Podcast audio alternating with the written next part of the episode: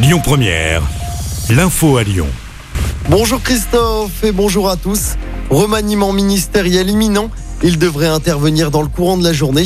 Il s'agit de remplacer les trois ministres battus aux élections législatives. Damien Abad pourrait également quitter le gouvernement d'Elisabeth Borne. L'actuel ministre des Solidarités est visé par une plainte pour tentative de viol. Dans l'actualité locale, la fermeture de la crèche dans laquelle un bébé de 11 mois est mort. C'était il y a quelques jours dans le 3e arrondissement de Lyon. Fermeture administrative pour au moins trois mois.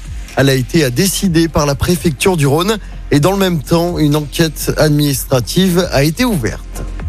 Un procès attendu s'ouvre aujourd'hui à Lyon, celui de viol présumé commis dans un bar à Chicha.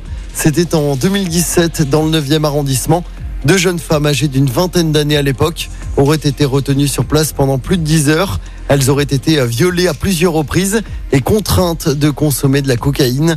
Deux hommes avaient été interpellés et seront donc jugés à partir d'aujourd'hui à Lyon. Le procès avait été repoussé à deux reprises.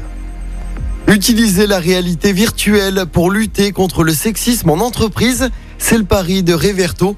Cette entreprise a utilisé cette technologie pour immerger les participants dans une mise en scène où ils incarnent une cadre. L'utilisateur vit alors des remarques sexistes, discrimination ou blagues dérangeantes. L'objectif est de lutter contre le sexisme. Guillaume Claire, fondateur de Reverto, explique l'intérêt de la réalité virtuelle. L'intérêt du casque de réalité virtuelle, c'est pour la première fois, on peut se mettre à la place de quelqu'un d'autre. Et donc, ben, sans danger, par exemple sur un sujet comme le sexisme, on peut se retrouver confronté à des situations et apprendre à les identifier, apprendre comment réagir. C'est des sujets qui sont compliqués à aborder, qui peuvent crisper beaucoup de monde et où en fait bah, juste l'enjeu c'est euh, c'est notre relation entre les femmes et les hommes. Bah, co- comment est-ce qu'on peut faire pour que ça se fasse au mieux, qu'on se mette pas dans des cases et euh, qu'on puisse euh, le mieux vivre ensemble possible et le mieux travailler ensemble? Guillaume Claire, le fondateur de Reverto. Terrible drame hier matin à Saint-Romain-Angier. Un homme a été percuté par un TER à hauteur d'un passage à niveau.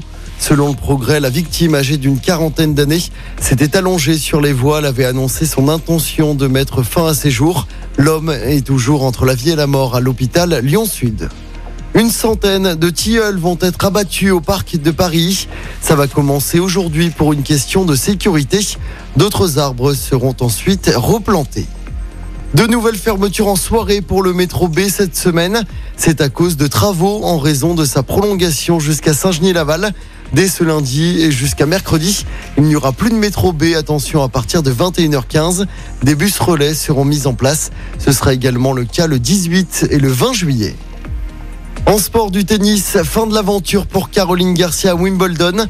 La Lyonnaise s'est inclinée hier en huitième de finale contre la Tchèque Marie Bouskova en 2-7, 7-5, 6-2. À suivre aujourd'hui les deux Françaises Alizé Cornet et Harmonitane.